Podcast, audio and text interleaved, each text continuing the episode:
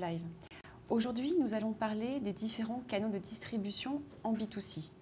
Pour répondre, pour répondre pardon, à vos questions que vous allez poster sur la plateforme, nous recevons aujourd'hui Christophe Bez. Bonjour Christophe. Bonjour. Alors Christophe, euh, tu as travaillé pendant 20 ans dans un cabinet de conseil. Ensuite, tu as entrepris une thèse il y a 10 ans, je crois. Mm, oui. C'est ça Mm. Que tu as obtenu en 2010 En 2010, oui. Quel était le thème de cette Alors, thèse euh, le thème de ma thèse était euh, la congruence des canaux euh, sites et magasins et leur, euh, leur impact sur le comportement d'achat des consommateurs. Donc, en gros, je regardais si les canaux devaient être cohérents entre eux, euh, jusqu'où, en termes de prix, en termes d'offres, etc. Et l'étude que j'ai faite a porté sur les clients de la FNAC, Ok, donc de vrais clients. Merci. Aujourd'hui, donc tu es professeur à l'ISTEC Mhm. et tu es euh, également consultant en distribution Mhm. e-commerce, c'est ça? Oui. Voilà. Donc Je pour suis entrer- surtout professeur Très bien. Euh, professeur chercheur, hein, Oui, je ne sais pas si je l'ai bien ça. précisé. Euh, donc pour entrer directement dans le, dans le vif du sujet, est-ce que tu pourrais nous expliquer donc qu'est-ce que le multicanal, le cross-canal et l'omnicanal? Oui. Donc, d'abord, une, une, pre- une première remarque préliminaire. Euh, Souvent, on a tendance à penser que le multicanal est né avec Internet.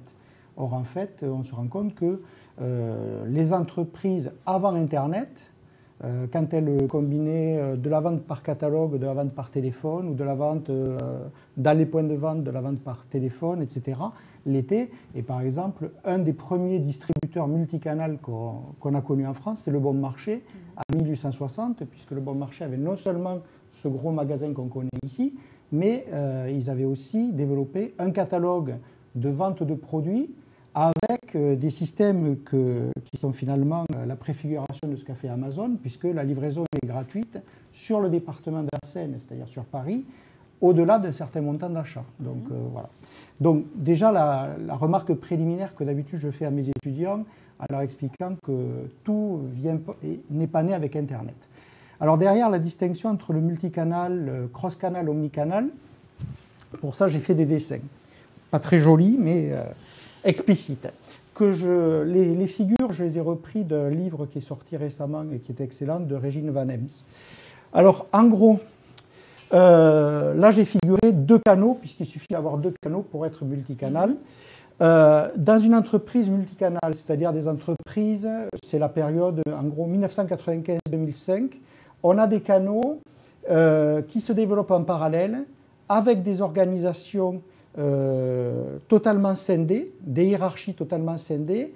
Euh, on n'a pas de vision globale sur le client puisqu'il n'y a pas de fichier partagé. Il n'y a pas de lien en fait, c'est ça? Il n'y a pas de lien entre les canaux, c'est-à-dire que non seulement il n'y a pas de lien organisationnel, le directeur général d'un n'est pas le directeur général de l'autre, Oui.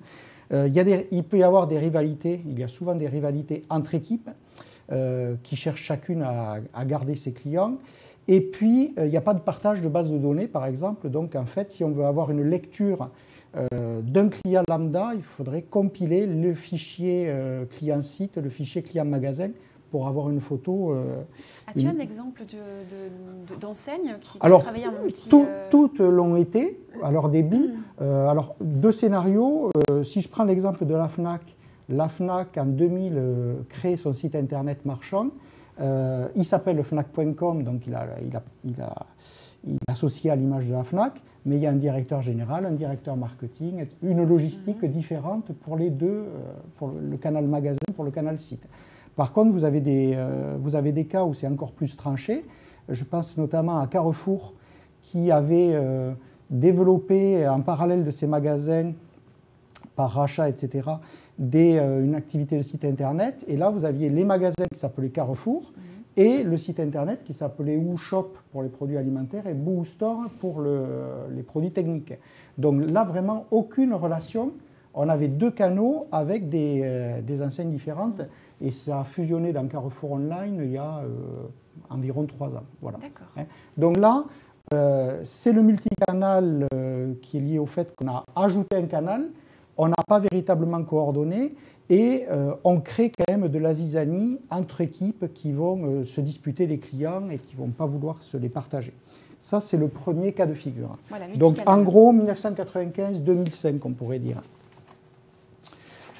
Donc là, cross-canal, c'est ça? Deuxième cas de figure, cross-canal, alors le cross-canal, là, les entreprises commencent à comprendre qu'un client qui fréquente plusieurs canaux est plus rentable, en gros c'est 20% de rentabilité en plus, et plus fidèle qu'un client qui est monocanal. Et donc à partir de là, plutôt que d'essayer de retenir le visiteur dans le canal qu'il a visité en premier, l'idée, ça va être d'encourager ou au moins de fluidifier euh, son passage d'un canal à l'autre, sachant que dans le cross-canal, la grosse différence, c'est qu'on scinde, j'y reviendrai, la séquence d'information et la séquence d'achat. En gros, je vais m'informer, par exemple, ici, sur le site, mais je vais finaliser mon achat sur euh, un magasin, ou l'inverse. Donc là, on a ce qu'on appelle des comportements click and mortar, mortar and click, etc. Click and mortar, donc c'est justement de... Alors le click, c'est Internet, et le mortar, c'est le ciment, donc c'est le, magasin. Voilà. Donc là, l'idée du cross-canal, c'est que on va favoriser ce saut. Si le client veut rester sur un canal, ce n'est pas un problème, mais on va favoriser ce saut. Et à ce moment-là, la hiérarchie va fusionner Hein, euh, c'est ce qui s'est passé. La FNAC euh, n'a plus deux directeurs généraux, un pour le mm. site, un pour les magasins, et n'a plus deux directeurs marketing non plus. Euh, et les bases de données clients vont fusionner, ce qui fait qu'à la fin, quand on tape une, carte de fidélité, on a tous les achats de la personne et on sait quels achats il a effectués en magasin, quels achats il a effectués sur le site, qui est quand même beaucoup plus facile pour comprendre. Donc ça, je dirais que c'est une évolution naturelle du multicanal. Et c'est l'évolution qu'on a connue en gros de 2005 à 2015.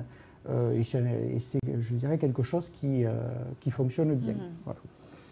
Alors, la troisième, le troisième mot dont on parle depuis 2011, euh, en gros, c'est daté, c'est l'omnicanal. Alors, l'omnicanal, au début, c'était assez flou. les notions se précisent. Donc, en gros, l'omnicanal, là aussi, je reprends le, schéma fait par Van. L'omnicanal, premièrement, euh, ça implique forcément euh, l'usage du téléphone mobile, puisqu'en gros, l'omnicanal, ça va être euh, l'imbrication totale des canaux. Donc, par exemple, vous avez repéré un vêtement sur un site internet, vous allez au magasin, vous allez essayer ce vêtement soit en physique, soit à travers des cabines virtuelles, puisque ça existe. Là, déjà, cabine virtuelle, vous êtes déjà presque sur un autre canal. Euh, vous prenez en photo euh, pour vous montrer, pour montrer ça à vos copines sur les réseaux sociaux. Là, vous êtes, vous êtes sur un autre canal, vous êtes sur le réseau social, donc vous êtes déjà sur un autre canal, souvent en utilisant votre smartphone.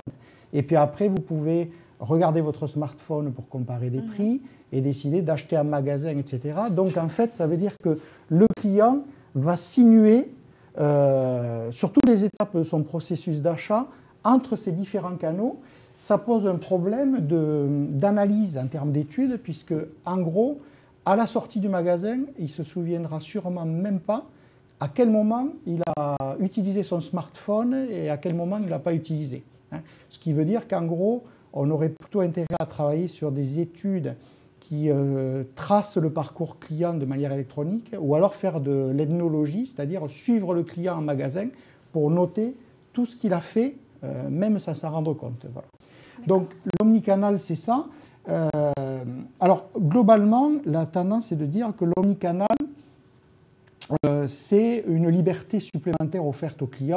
Bon, on va voir que dans la réalité, ce n'est pas toujours aussi, aussi net.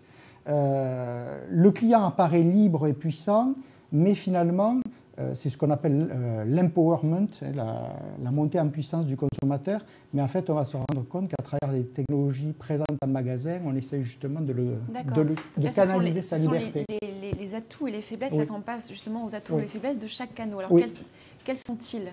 Alors, les atouts et les faiblesses de chaque canal, si je me tiens juste au, site et au magasin, puisque le, euh, j'en reparlerai, mais ce qui apparaît sur un smartphone, c'est quand même à la sortie un site Internet. Mm. Euh, donc si je, et si je distingue euh, la séquence d'information, quand le consommateur ne sait pas ce qu'il cherche, euh, et puis la séquence d'achat, c'est-à-dire j'ai défini le produit, la marque, etc. Si je distingue ces deux séquences, ben, je me rends compte que les atouts du site Internet sont très importants sur la séquence d'information. parmi les gros atouts, tout ce qui est commodité. Alors, si j'habite loin d'un magasin, ça je l'ai bien vu dans le cas de la FNAC, Si j'habite loin dans des magasins, je vais avoir beaucoup plus tendance à acheter sur le site de l'enseigne que dans les magasins. si je suis handicapé, si je suis âgé, etc. Il y a plein de raisons qui, si je veux ne pas perdre mon temps en allant dans un magasin, en découvrant après coup qu'il n'y a pas le produit que je cherchais, etc. Donc des grosses raisons de commodité et donc en fait d'utilité. Euh, des coûts de recherche diminués dans la mesure où euh, sur Internet, on explique toujours qu'on est à un clic de la concurrence. Bon, en fait, quand on regarde dans les études, on se rend compte que les, consommateurs ne cliquent pas tant que ça. Et on, aurait pu s'attendre à ce qu'ils ouvrent 20 sites différents parce que, et finalement, on se rend compte que euh, même sur des produits assez impliquants, ils vont visiter 3-4 sites, un site un peu repère et puis des sites qui sont plus bataillés en termes de prix. Voilà. Et la, troisième, euh, le troisième intérêt de Internet, c'est l'accès à une offre illimitée. Si vous cherchez un produit rare qui n'est plus vendu dans le commerce, quelque part dans le monde, il y a quelqu'un qui peut vous le revendre soit à occasion, soit neuf, euh, et vous arriverez à le trouver. Voilà. Ce que vous ne pouviez pas faire dans les magasins. Donc face à ça, sur la séquence d'information, le magasin il est assez, alors il est à la fois très riche, euh, est, assez, euh, assez, euh, assez pauvre sur certains aspects, puisque le magasin ne peut proposer finalement que de toucher le produit, le sous-peser, l'évaluer, alors que sur le site Internet, le principal sens sollicité, c'est la vue. Dans le magasin, il y a la vue, mais il y a aussi tout le reste. Voilà.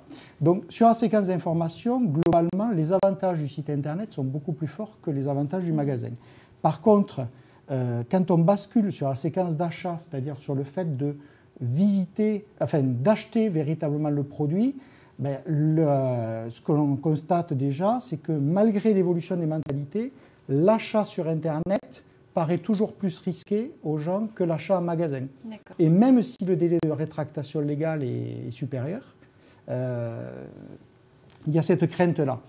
Euh, la deuxième chose, c'est que euh, la présence d'un conseiller, ça rassure, même quand on a déjà fait un choix, ça donne une forme de caution euh, que ne donne pas le site. vous avez des éléments intéressants qui sont par exemple le fait qu'il ben, n'y a pas à payer la livraison puisqu'on le retire directement au magasin. pour, on a la possibilité aussi de jouir du produit tout de suite, alors que dans l'autre cas, le temps moyen d'attente, je crois, d'une livraison sur Internet, c'est un peu, plus de 5 jours. Hein. Donc on a euh, un plaisir différé. Et puis, euh, l'intérêt pour les enseignes, c'est aussi que l'achat en magasin est plus émotionnel. Il y a beaucoup plus d'achats impulsifs que sur le site, tandis que le site favorise les achats euh, rationnels. L'achat rationnel, c'est un qu'on peut comparer avec d'autres sites, et deux, qu'on peut commander quelque chose à minuit, bien dormir et à 8 heures reprendre son achat en disant finalement, euh, c'est une erreur, c'est une erreur, je supprime mon panier. Voilà. D'où d'ailleurs les stratégies de mmh. certains euh, euh, distributeurs qui vous disent dans 3 heures c'est fini, dépêchez-vous, etc. Plus un autre avantage qui est quand même tout l'aspect SAV, retour des produits. Psychologiquement, le client a toujours l'impression que le retour des produits se fera plus facilement dans un magasin qu'en passant à la poste ou dans un commerce. Alors, juste pour, euh, pour synthétiser un peu ce que j'ai dit, il y a des études qui sont parues qui montrent par exemple que euh, on achète dix fois plus facilement ou dix fois plus euh, dans un magasin que sur un PC. On achète 20 fois plus dans un magasin que sur une tablette. Et on achète 40 fois plus dans un magasin que sur un smartphone. Donc en gros, ce que l'on peut dire, c'est que déjà le format plus finalement vous faites votre achat sur grand écran, et le magasin est, le, maximum du grand écran, plus vous faites votre achat sur grand écran, plus euh, vous aurez de facilité d'acheter. Mhm. Et euh, ça, ça a des implications concrètes, puisque en ce moment, on parle beaucoup de showrooming, c'est-à-dire le fait que euh, le consommateur vienne dans les magasins pour finalement acheter sur Internet, mais il faut relativiser. Globalement, il y a neuf fois plus de manque à gagner à travers le web roaming, c'est-à-dire le fait que le consommateur utilise les ressources d'un site pour finalement acheter un magasin, que euh, l'inverse. Hein, donc euh, en gros, le phénomène de je m'informe sur Internet mais je vais acheter un magasin est beaucoup plus important que le phénomène de je m'informe en magasin pour finalement aller acheter sur un site. Ça relativise un certain nombre de choses. Ok, très bien. À un moment donné, donc, tu parles de. Enfin, tu, as une conviction. Hmm. Les dirigeants devraient être channel agnostiques. Voilà. Qu'est-ce que ça veut dire? Alors, bon, c'est une. Une conviction que j'ai que j'ai repris de la littérature. C'est un Américain, Steinfield, qui en a parlé en 2001.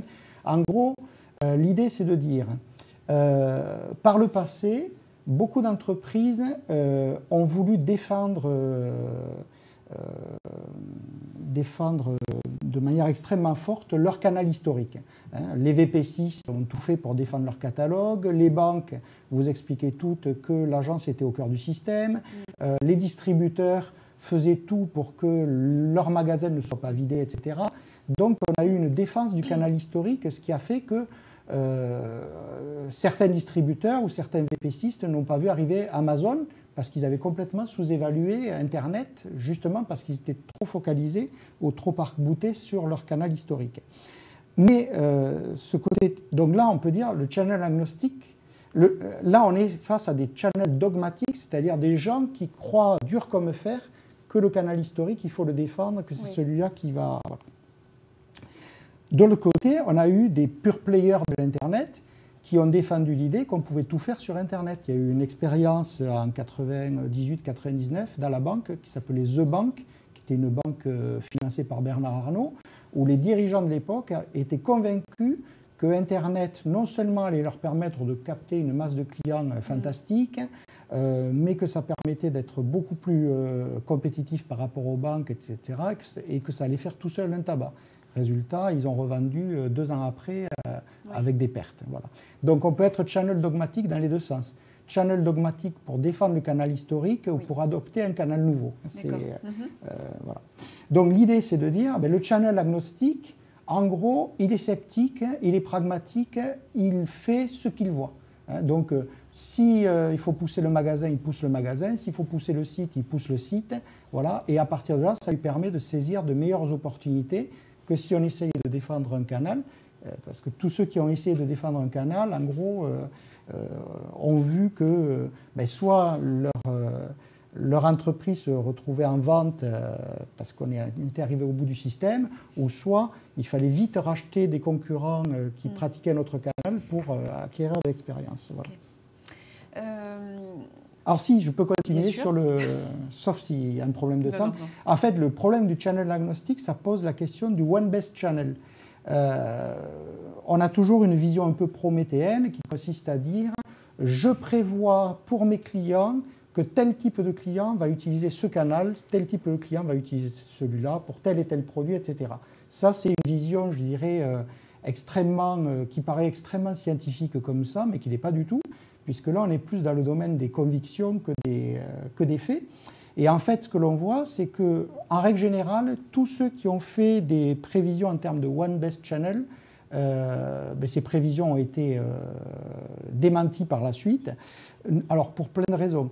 D'abord, le choix des canaux, il est lié au choix des produits. Mmh. Il y a des produits, il y a des produits d'expérience, c'est-à-dire des produits qu'on a besoin de toucher, de sous-peser, etc. Euh, ce que me disait un consommateur quand j'ai interrogé sur euh, l'achat d'ordinateur, il me disait, moi, un ordinateur 17 pouces sur un écran 13 pouces, je ne vois pas ce que ça fait. Et il avait raison. Donc sur Internet, ce genre de produit, effectivement, même si c'est très vendu sur Internet, à, certains moments, on a besoin de voir de le toucher. Euh, de l'autre côté, vous avez des produits de recherche qui sont des produits qui sont, en gros, qu'on pourrait mettre dans une liste. C'est des achats répétitifs on pourrait s'attendre à ce que ces produits-là soient plutôt vendus sur, le, sur les sites. Mm. Ça correspond plus à des produits cordés.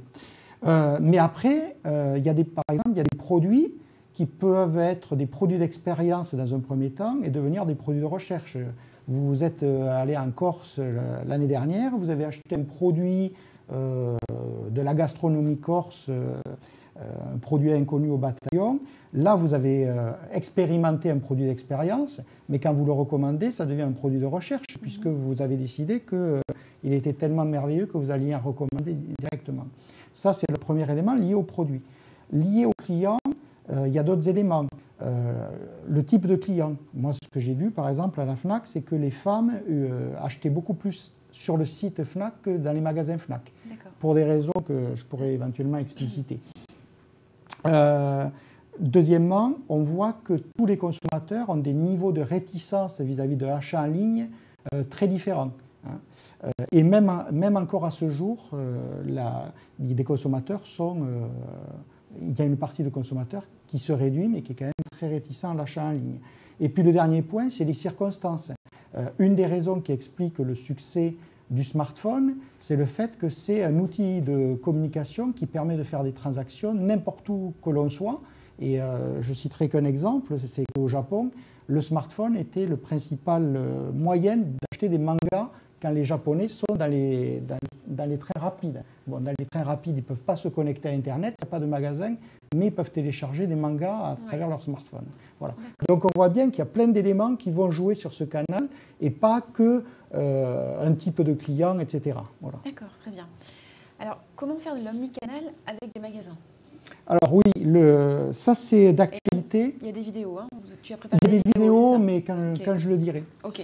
Euh, euh, donc, euh, alors, faire de l'omnicanal dans les magasins. Alors effectivement, l'omnicanal s'applique de fait dans les magasins. Je dirais c'est le canal qui s'applique le mieux, puisque une combinaison d'un téléphone, d'un smartphone et d'un magasin, c'est quand même, c'est quand même je dirais, le, scénario, euh, le scénario premier de l'omnicanal. Euh, alors, en fait, depuis 2013 euh, est apparu un nom, c'est une, agence de publicité australienne qui a lancé ça, qui a parlé de point de vente digitalisé. Donc, le digital, c'est la combinaison du physique et du digital, c'est-à-dire, ben, en gros, quelque chose qui ressemble beaucoup à l'omnicanal, puisque l'omnicanal, c'est quand même pas mal la fusion du, physique et du digital. Donc en fait, on voit euh, surgir euh, un peu partout sur la planète des points de vente qui sont très chargés en technologie. Hein. on dit le consommateur se charge en technologie, et c'est vrai, il se charge notamment en application mobile. Donc en, réponse à ça, le point de vente va se charger en technologie. Alors dans les technologies, vous avez de tout. Vous avez la borne Internet classique, et puis vous avez euh, la cabine interactive où, vous, pouvez, euh, vous pouvez essayer le produit sans, l'enfiler, ou alors commander à un vendeur de venir vous porter le vêtement euh, de la taille supérieure. Mais vous avez aussi, par exemple, l'intégration des réseaux sociaux. CEA au Brésil a intégré des centres connectés où, en fonction du nombre de likes, le nombre de likes euh, apparaît sur le centre du vêtement que vous choisissez. Il y a même une enseigne qui a euh, conçu un système où euh, le produit n'est accessible qu'à partir du moment où il est suffisamment liké sur les réseaux sociaux. Voilà. Donc, globalement, ces points de vente, ils ont deux caractéristiques. Un, ils sont chargés, voire surchargés en technologie. Et deux, ils sont quand même très restreints en termes d'offres disponibles. Souvent, ça tourne à des quasi-showrooms. Euh, alors, il y a deux cas de figure hein, euh, sur l'aspect digital. Euh, si je considère les clients, ce qui est toujours beaucoup plus simple en termes de raisonnement. le premier cas, c'est le client technophile, omnicanal. Celui-là, globalement, des, des, études récentes académiques qui sont sorties montrent que ce client-là, il va pratiquer l'omnicanal en toute liberté, il sait combiner des canaux, même des canaux qui sont relativement hétérogènes. Il va faire sa sauce et il va avoir une expérience omnicanal, même si les canaux sont relativement dissemblables. Et euh, ça va être favorisé par le fait qu'il maîtrise euh, son smartphone et celui-là, il va préférer en gros utiliser son propre smartphone plutôt que d'utiliser les technologies euh, de la boutique en question, qui parfois sont moins, moins intéressantes, moins performantes euh, est beaucoup plus contrôlé d'ailleurs par le distributeur que le, smartphone. Et puis il y a toujours un coup d'apprentissage. Hein. Euh, savoir euh, que peut faire une borne, comment l'utiliser, etc. Même si on est technophile, on va, on va passer plus de temps qu'avec son smartphone. Donc ça, c'est le premier cas. Donc cela, globalement, on peut considérer que les, les, magasins chargés de technologie vont assez peu les intéresser, ou alors il faut vraiment sortir une technologie qui les scotche euh, qui a une valeur ajoutée exceptionnelle euh, qui ne sont pas chez eux. le deuxième type de client, ça serait un client, alors non pas technophobe, parce que des clients technophobes, il y en a de moins en moins, mais des clients un peu plus technophobes que, que les premiers. Et ceux-là, ben, L'expérience a montré, moi j'ai installé des bornes interactives par exemple au début des années 90 dans des banques. Donc j'ai un certain vécu, elles ont disparu pendant 20 ans et puis elles sont réapparues. On, on voit que ces clients-là, le fait d'avoir une borne dans un magasin va immédiatement obligé à avoir du personnel qui vient faire euh, l'accompagnement. C'est ce qui arrive dans beaucoup de points de vente digitalisés, euh, euh, même présents sur la rue Réaumur. Donc déjà, ça consomme, ça consomme de la main-d'œuvre. Donc ce n'est pas véritablement le but recherché. Et puis, par ailleurs, le client technophobe, il y a assez peu de chances qu'il utilise quand même cette borne parce que de, toute façon, il a une certaine réticence par rapport à ça. Et euh, de nouveau, des études académiques récentes ont montré qu'en plus, euh, quand, le, le, magasin euh, jalonne son parcours de bornes, d'écran, etc., ce parcours-là, il est jalonné de la manière dont le magasin aimerait bien que le client expérimente son parcours omnicanal. or, c'est rarement le cas le client il peut avoir euh, besoin d'utiliser la borne plutôt à tel moment qu'à un autre, mais euh, là on lui a dit, ben, en gros, vous commencez par ça. Assez souvent, ça commence d'ailleurs par le fait de vous fabriquer une carte de fidélité euh, pour pouvoir utiliser les choses. Alors, après, il y a certains paradoxes. On peut, on peut parler par exemple de magasins qui vont tout faire pour encourager l'usage par leurs clients euh, d'applications complètement contrôlées par eux. Hein, c'est euh, une des deux facettes de l'omnicanal. Il y a l'omnicanal déclenché par le client. Je suis avec mon smartphone et je fais naturellement de l'omnicanal comme M. Jourdain sans m'en apercevoir. Et puis il y a l'omnicanal déclenché et contrôlé par l'entreprise, où là l'entreprise a tout fait pour mettre des écrans, des bornes. Euh, et ce que l'on voit, c'est que, le, ce que, ce que l'on voit, c'est que souvent, euh, l'entreprise va rentrer dans une espèce de copier-coller maladroit du site. Et à partir de là, le client va avoir tendance à dire, mais finalement, ça ne m'apporte pas beaucoup plus que le site, voire même moins. C'est plus le parent pauvre qui rame derrière le site. Et donc, à la fin, ben, puisque ça me présente les mêmes choses, mais à moins bien, par exemple, moins d'offres disponibles, ben, autant que directement j'achète dans le site. Et donc, c'est pour ça que mes travaux euh, peuvent être intéressants, en montrant notamment que les canaux quand ils sont complémentaires, c'est-à-dire congruents, ça fonctionne, euh, c'est un modèle vertueux en termes d'omnicanal. Par contre, quand les canaux sont très similaires, là, on n'est plus du tout dans l'omnicanal, on, finit dans le monocanal, puisque là, un canal va cannibaliser l'autre, puisque c'est la même chose en mieux. Voilà. Hein.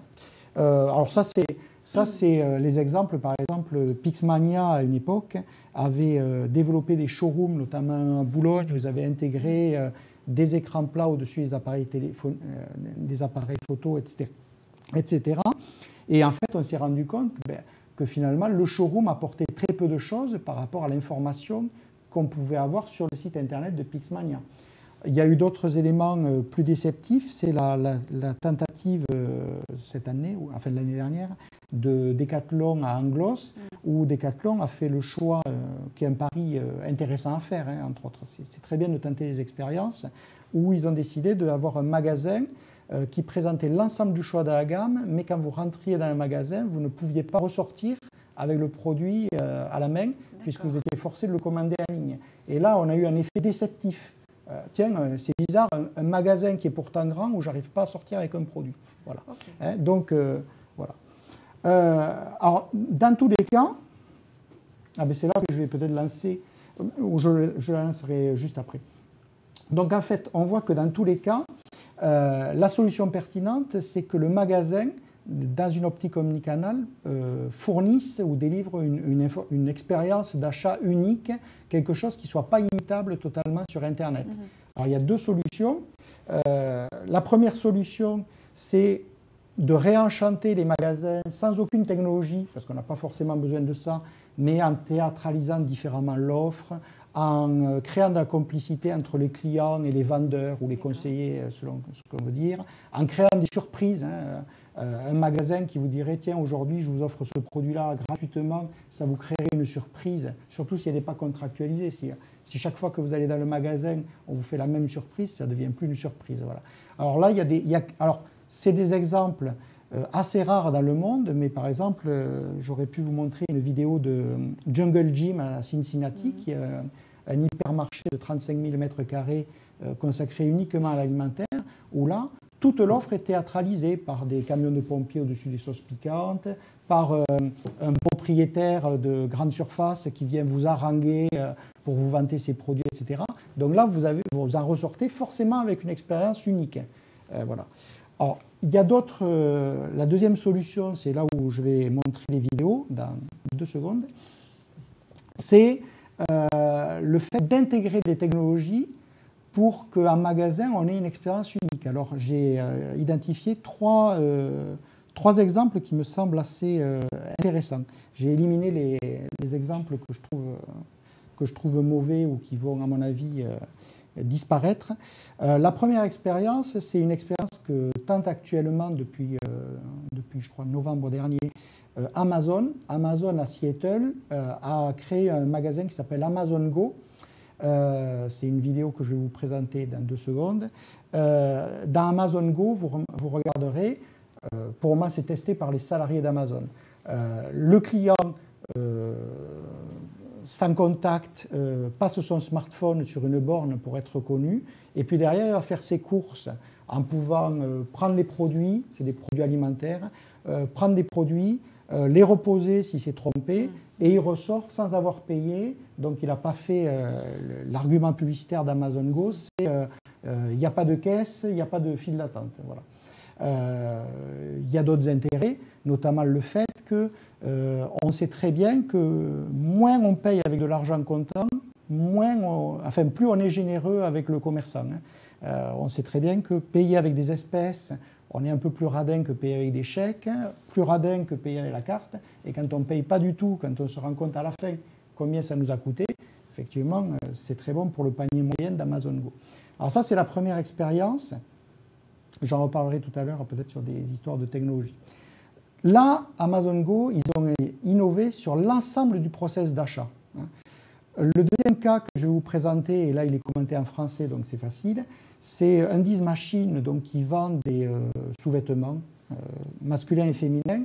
Et là, vous verrez que euh, on a mis de la technologie justement pour pouvoir proposer plus de produits que ce que l'on aurait pu proposer sur une surface qui est quand même très réduite. Et le troisième exemple que je vais vous montrer, c'est un exemple qui a fermé depuis, mais pas pour des raisons de concept, plus pour des raisons de localisation, qui est un exemple à Los Angeles, Fashionology, où là on voit bien la complémentarité entre ce que l'on pourrait avoir à travers une borne euh, Internet et puis une valeur ajoutée à travers notamment euh, de la co-création que l'on peut avoir dans les magasins. Et là on voit un magasin qui fait effectivement des choses que dans tous les cas le site ne pourrait pas faire, ou alors on le ferait faire par euh, euh, des Chinois ou des Indiens et euh, les t-shirts fabriqués reviendraient 15 jours après. Il n'y aurait plus cette magie. Voilà. Donc on lance la vidéo On lance la vidéo. On y va. Welcome to Amazon Go. Use the Amazon Go app to enter. Then put away your phone and start shopping. It's really that simple. Take whatever you like anything you pick up is automatically added to your virtual cart. If you change your mind about that cupcake, just put it back. Our technology will update your virtual cart automatically. So, how does it work? We used computer vision, deep learning algorithms, and sensor fusion, much like you'd find in self driving cars. We call it Just Walk Out Technology. Once you've got everything you want, you can just go. When you leave, our Just Walk Out technology adds up your virtual cart and charges your Amazon account. Your receipt is sent straight to the app, and you can keep going. Amazon Go. C'est une boutique particulièrement bien placée en plein cœur de Toulouse, à deux pas de la place du Capitole. Mais une micro-boutique avec seulement 45 mètres carrés de surface de vente c'est-à-dire un espace insuffisant pour présenter l'ensemble de la gamme de sous-vêtements Undies qui nécessite généralement plutôt 150 mètres carrés. D'où l'idée d'un magasin figital, mélangeant donc commerce physique et digital grâce à ces quatre bornes tactiles implantées bien en vue dès l'entrée de la boutique. Objectif accroître l'offre disponible pour les clients en profitant de la réserve au sous-sol. Une réserve transformée en zone de préparation pour les commandes que les clients passent sur les bornes. Sur ces bornes est présentée la totalité de la gamme, soit environ 600 modèles différents lorsque le magasin n'en aligne qu'environ 250. Le client parcourt l'offre et constitue son panier comme il le ferait sur un site de e-commerce. Une différence néanmoins, le panier s'appelle ici capsule car c'est ainsi que les articles vont remonter du sous-sol par ce système lui aussi à la vue du client. C'est d'ailleurs de cette machinerie qu'est né le nom de l'enseigne Undies Machine. Au sous-sol, voici la zone de préparation, une réserve où l'offre est très compactée mais où chaque article est localisé grâce à la puce RFID qui est insérée à la source. Sur son terminal, le préparateur reçoit la commande avec le libellé de l'article, la taille souhaitée et l'emplacement dans la réserve. Quelques instants plus tard, le produit que le client souhaite acheter ou simplement essayer déboule via ses capsules sur la surface de vente. Et si le client ne souhaite pas acheter l'article qu'il a fait venir de la réserve, aucun problème, le sous-vêtement repart au sous-sol. Sur les différents tests menés, un jour de semaine, la mise à disposition n'a jamais dépassé une minute. Et surtout, elle a été systématiquement source d'étonnement pour les clients qui vivent là une expérience shopping inédite. D'ailleurs, le bouche à oreille fonctionne. Trois mois après l'ouverture, Undies Machine aligne un record de trafic à 1200 visiteurs sur une seule journée. Le tout dans 45 mètres carrés. Fashionology LA pour Los Angeles, c'est le nom de cette boutique d'un nouveau genre où les clients travaillent. Des clients, ou plutôt des jeunes clientes, âgées de 7 à 14 ans, que leurs parents conduisent ici à la fois pour les habiller et les occuper. Car la jeune midinette repartira de Fashionology LA avec un t-shirt, une robe ou un pantalon dont elle pourra dire « c'est moi qui l'ai fait ». Le process de vente se déroule en trois étapes. Tout d'abord, sur ces grands écrans tactiles, la jeune fille choisit le vêtement qu'elle veut acheter et personnaliser. En un mot, le support de la création à venir. Elle choisit ensuite la couleur, les motifs et l'emplacement des motifs, devant et derrière, qui seront imprimés sur le vêtement suivant différents courants de mode qui lui sont suggérés. Pop, Malibu, Peace ou Juku. Puis vient l'accessoirisation. Toujours grâce à l'écran tactile, qui permet de visualiser instantanément l'effet des pins, boutons, broches et autres broderies rassemblées en quatre catégories Bling It, Sew It, Pin It et Charm It, avec la possibilité de rajouter ou de retirer autant d'éléments de personnalisation que possible, avec un affichage du rendu et du prix en temps réel. Bref, c'est là que se joue pour l'enfant le début de l'appropriation du vêtement et pour Fashionology LA, là où se joue la valorisation de l'objet. En moyenne, en effet, la customisation double pratiquement la valeur initiale du vêtement. Seconde étape, direction le comptoir, baptisé le U-Bar dans le concept. Là, une vendeuse imprime les motifs sur le vêtement et rassemble les éléments de personnalisation qu'elle dispose avec la feuille de route sur une table basse. Place ensuite au travail manuel. L'enfant découpe, accroche, colle, ou encore poinçonne. C'est la troisième étape, et celle qui fait de Fashionology LA à la fois une boutique de vêtements pour enfants et quasiment un mini-centre de loisirs. En moyenne, les jeunes filles consacrent 15 à 20 minutes à la personnalisation de leurs vêtements, qu'elles immortaliseront évidemment aussitôt dans un studio photo installé sur la surface de vente. Nous avons deux questions en lien avec ces, trois vidéos. Euh, une question de M. Gassion l'absence totale de staff humain dans le magasin Amazon Go. Amazon Go. Alors ça c'est possible. Hein. Euh, le, client, euh, quand on regarde l'histoire de la distribution et quand on regarde la difficulté qu'ont eu des consommateurs dans les années 60 à passer de l'épicerie de quartier où en gros on ne touchait jamais le produit, c'était l'épicière qui montait sur l'échelle, qui vous servait le produit et vous ne, vous ne profitiez du produit, vous ne touchiez le produit qu'au moment où vous l'aviez payé et que vous l'avez mis dans un petit sachet en papier, euh, c'est clair qu'on voit que quand ces gens-là sont passés au libre service total, les gens, ils ont été déboussolés. Euh, là, ça risque d'être un peu la même chose, c'est-à-dire que là, c'est un modèle extrêmement intéressant parce que c'est euh, l'application à l'état pur de l'omnicanal sans aucune contrainte, puisqu'Amazon Go n'ayant pas de caissière, ni en France ni ailleurs, ne va pas supprimer les emplois, hein, alors que Leclerc ou Carrefour, s'ils appliquent la même solution, feraient des plans de licenciement.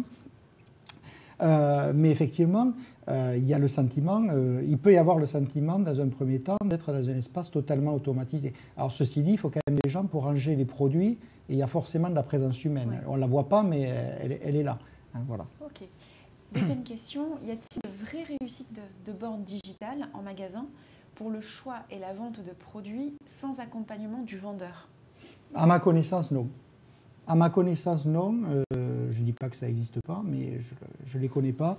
Euh, l'expérience a montré qu'en gros, euh, la borne, un, il fallait qu'elle ait un vrai contenu informatif. Si elle n'en si elle dit pas plus que le dépliant papier ou le site internet, ça n'a aucun intérêt. Euh, ce que j'ai oublié de dire tout à l'heure, c'est que quand on avait fait des expériences d'implantation de bornes dans les agences bancaires, les principaux utilisateurs, c'était ni les technophiles, ni les technophobes, c'était les enfants qui s'amusaient à tapoter dessus. Et, euh, la clé, il y, a eu, des expériences comme ça, y compris des expériences de visiophonie. On en retrouve maintenant dans, une banque au Liban qui s'appelle la banque Aoudi, où des espaces sont totalement automatisés avec de la visiophonie.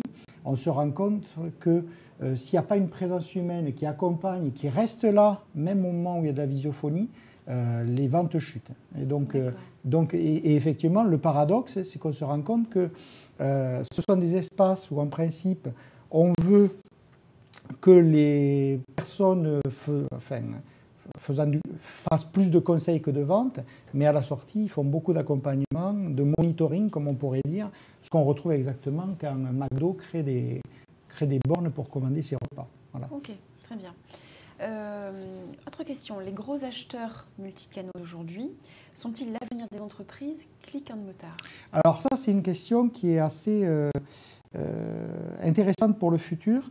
En fait, ce que l'on voit, c'est que les entreprises actuellement, elles ont tout intérêt à dire, je regarde qui sont mes gros acheteurs multicanaux, c'est-à-dire ceux qui achètent véritablement des produits sur mes deux, trois canaux, et ce sont ceux-là que je vais soigner, essayer de, de, de garder, etc. Or, en fait, les, segmentations que j'ai faites sur des enseignes, euh, sur ces, gens qui achètent sur différents canaux d'une même enseigne, montrent qu'en fait, ces gens-là, souvent, euh, achètent de manière dominante dans le canal historique. En gros, euh, c'est une enseigne qui s'est développée en magasin et j'achète de manière sporadique un petit nombre de produits, finalement, euh, sur le site internet, mais tout ça, ça me fait un gros volume d'achat.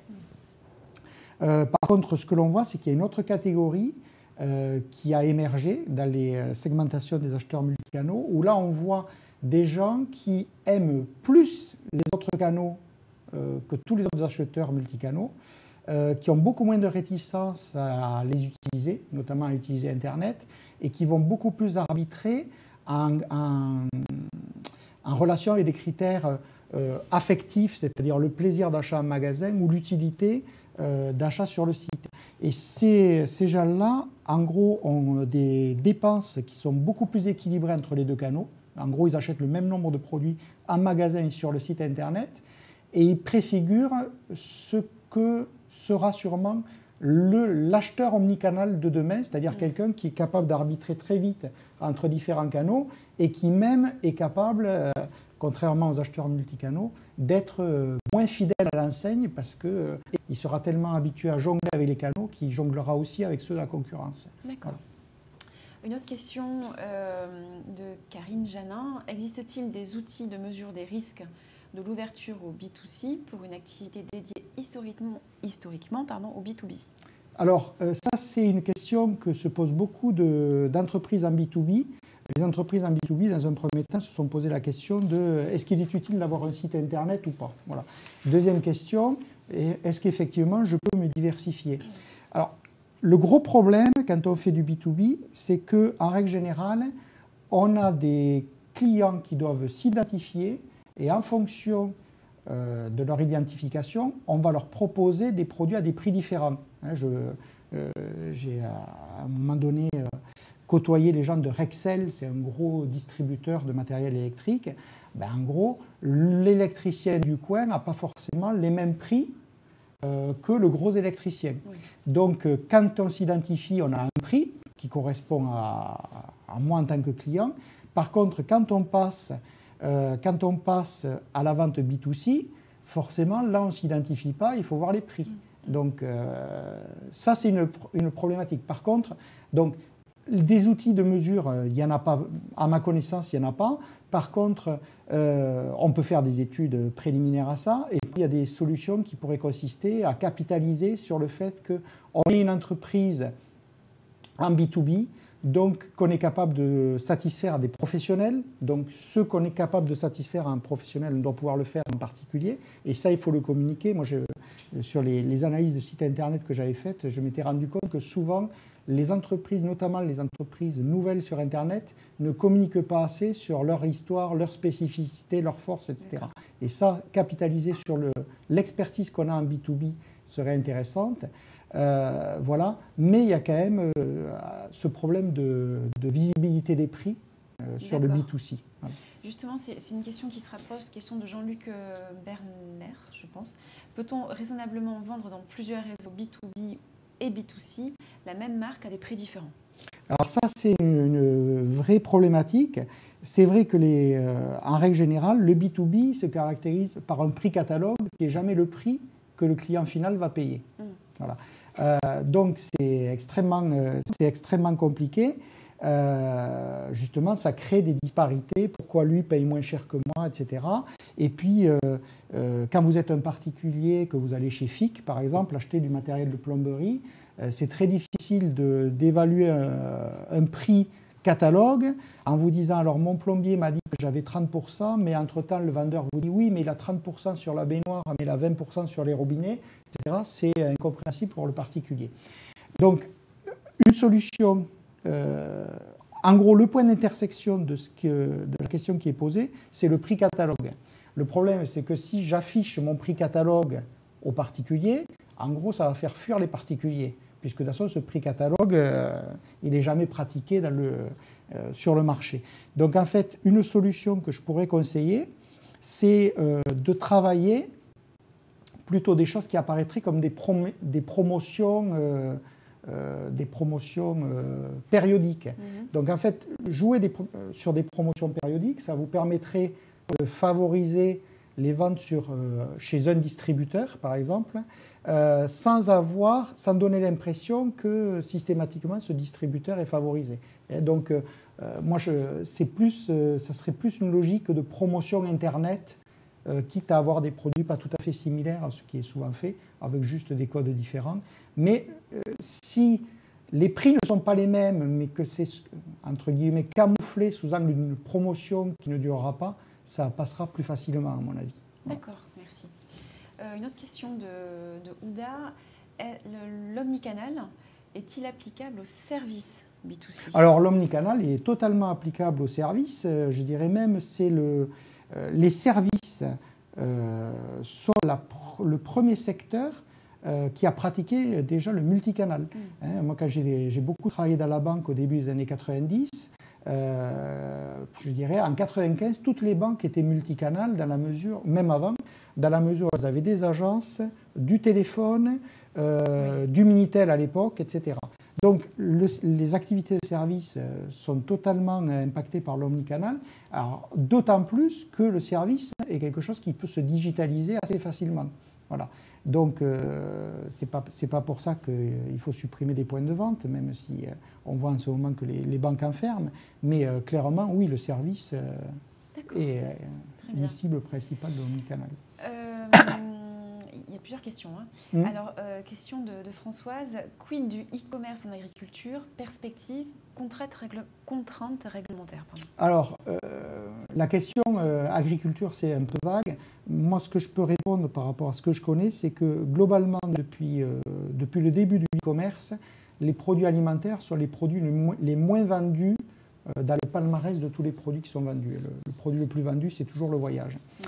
Euh, donc l'alimentaire est toujours à la traîne pour une raison simple, c'est pour deux raisons. La périssabilité des aliments, hein. il, faut, il faut livrer, il ne faut pas qu'entre-temps le, poisson euh, soit avarié. Et puis la difficulté à juger des produits. Si vous achetez des tomates chez un producteur local en Provence, il faut être sûr qu'il vous a mis des tomates qui arriveront, enfin, non seulement qui arriveront en bon état, mais qui sont déjà partis en bon état. Voilà. donc ça, c'est, un problème. Donc globalement, les estimations qu'on voit ne montrent pas de triomphe du e-commerce en alimentaire. une, il y a quelques années, Système U a racheté Télémarket qui vendait beaucoup de produits alimentaires en direct, d'abord par téléphone et en ligne. Et en fait, on s'est rendu compte que Télémarket n'a jamais été rentable, par exemple. Voilà. Hein, donc euh, voilà. Après, les, contraintes réglementaires, j'avoue que je ne les connais pas. J'imagine qu'il y a des contraintes sanitaires à respecter. Mais ce qu'on voit aussi dans le cas de, de Amazon, de Uber, etc., c'est que euh, les acteurs globaux, ils ont quand même des capacités à se jouer des réglementations. Hein. Je pense à Amazon quand, quand les libraires leur ont dit il y a la loi langue, vous êtes obligé de facturer les frais de port. Bah, Amazon, ils ne se sont pas embêtés, ils ont facturé les frais de port de 1 centime, ce que le consommateur ne voit pas. Et ils ont, comme ça, ils ont dit mais on les facture, les frais de port. Voilà. Donc c'est l'exemple type de comment on peut contourner des réglementations. Euh, y a-t-il beaucoup de sites web rentables et quid pour mesurer la valeur des différents canaux? Alors, y a-t-il beaucoup de sites web rentables ben, sûrement, que, oui. Alors, rentable sur. Euh, déjà, quand on, voit, euh, quand on voit le palmarès des sites les plus fréquentés en France, on voit Amazon, on voit Cdiscount, euh, ces sites-là n'ont pas de problème de rentabilité, si ce n'est qu'il y a eu des gros investissements au départ, puisqu'il a fallu créer des entrepôts, etc. Donc forcément, le ROI n'est pas le même, enfin le, mm. retour sur investissement n'est pas le même que euh, chez Leclerc ou chez Leroy Merlin quand ils créent un site. Euh, la rentabilité, alors, ce qui était fait à l'époque du multicanal, c'est qu'on essayait d'analyser la rentabilité canal par canal. Euh, maintenant, on n'analyse plus la rentabilité par canal, on va plutôt regarder la rentabilité globale du client. Est-ce que globalement, le client est plus rentable en achetant sur plusieurs canaux, etc. Et on se rend compte, en fait, moi je l'ai vu euh, sur l'étude que j'ai faite pour la FNAC, notamment, puisque là j'avais le nombre de produits vendus. En fait, on, se rendait compte que la rentabilité, elle était faite par les achats additionnels que je faisais sur le site. Donc le site était rentable dans la mesure où il permettait des achats additionnels que les magasins n'auraient pas permis. Voilà. Hein. Voilà. Par contre, il y, a des, il y a des sites qui ne sont pas rentables. Alors les sites qui n'ont pas été rentables, c'est soit des sites qui ont été lancés très tôt, à une époque où les internautes n'étaient pas matures. Moi, je pense à des sites clust.com qui faisaient de l'achats groupés en 97, mais il y avait euh, peu d'internautes et peu de gens sensibles aux achats groupés ils n'ont pas été rentables, ils ont fermé ou ils ont été vendus, je ne me souviens plus, alors que Groupon euh, fait fortune. Voilà. Euh, voilà. Et donc, euh, donc il y a des sites qui parfois étaient sur des, niches. Mm. Voilà. Par contre, ce qu'on constate aussi au niveau des sites, c'est que très peu de sites font l'essentiel des visites. Je crois qu'en France, il doit y avoir 140 000 sites marchands. En gros, il y en a, il y en a 30 qui assurent 60% du chiffre d'affaires. Hein. Donc, c'est un marché qui est quand même très concentré et ce que l'on voit, c'est que de plus en plus, les sites qui ont de l'audience, ce sont les sites d'entreprises de la vieille économie qui ont ajouté un site pour justement euh, compenser des pertes de chiffre d'affaires ou en récupérer un peu. D'accord, très bien. Euh, pouvez-vous aborder le problème spécifique du tourisme, en particulier de l'hôtellerie? Alors, moi, je ne suis pas spécialiste dans le tourisme. Je vois quelques articles fleurir là-dessus. En gros, ce que l'on peut dire, c'est que le tourisme, c'est la première activité qui a été impactée par Internet, puisque mm. depuis toujours, l'univers des voyages, que ce soit d'ailleurs en B2C ou en B2B, voyage d'affaires, euh, c'est la première activité achetée sur Internet. Donc, euh, on a vu un certain nombre de, phénomènes de désintermédiation avec des, euh, ce qu'on appelle des OTA, donc style Booking, etc., qui venaient, qui venaient en fait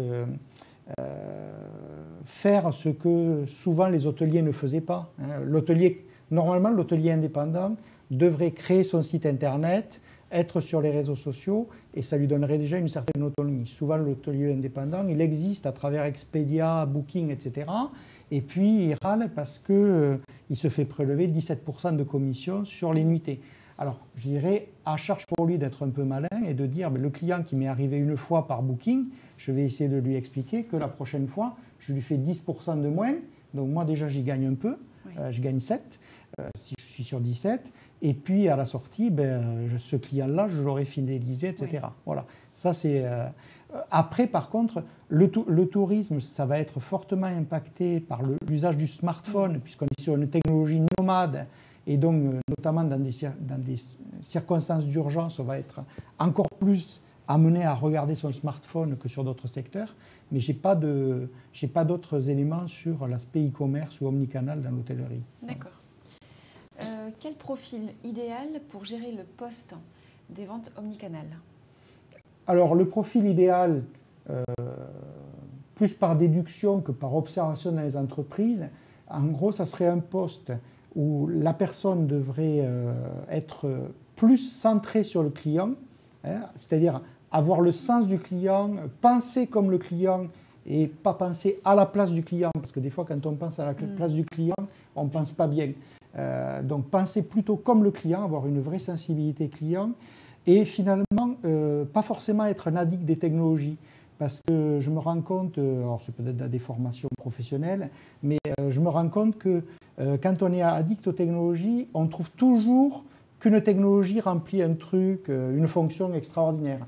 Je connais plein d'exemples d'entreprises qui, euh, qui se sont développées sur des technologies euh, et qui, ont, euh, qui, ont investi sur des technologies qui ne se sont jamais développées. Par exemple, à une époque, j'ai vu des entreprises s'investir sur la télévision interactive qui n'a jamais été un, vrai canal ni de communication ni de distribution.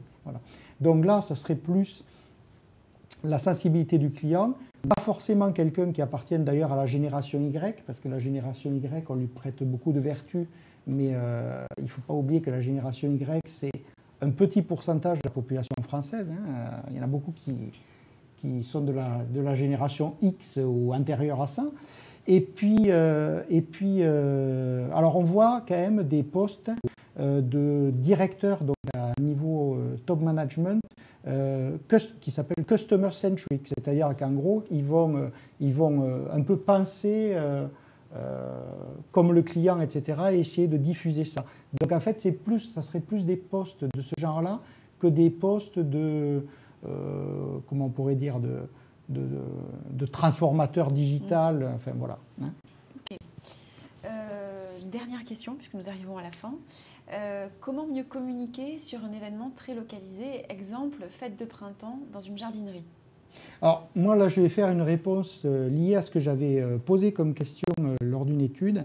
moi j'avais carrément testé le lien entre les canaux de distribution. En gros, et notamment il y avait une question qui était quand le commerce en question dans le magasin fait un événement, est-ce que vous voudriez que le site Internet relaye cet événement? Alors, soit en, parle déjà l'annonce, euh, le retransmette en direct, voilà, ou le retransmette en différé, etc.